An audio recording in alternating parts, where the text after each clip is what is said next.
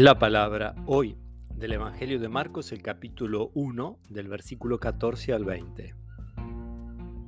Después que Juan Bautista fue arrestado, Jesús se dirigió a Galilea. Allí proclamaba la buena noticia de Dios diciendo, el tiempo se ha cumplido, el reino de Dios está cerca, conviértanse y crean en la buena noticia. Mientras iba por la orilla del mar de Galilea, vio a Simón y a su hermano Andrés, que echaban las redes en el agua porque eran pescadores. Jesús les dijo, síganme, y yo los haré pescadores de hombres. Inmediatamente ellos dejaron sus redes y lo siguieron. Y avanzando un poco más, vio a Santiago, hijo de Zebedeo, y a su hermano Juan, que estaban también en su barca arreglando las redes.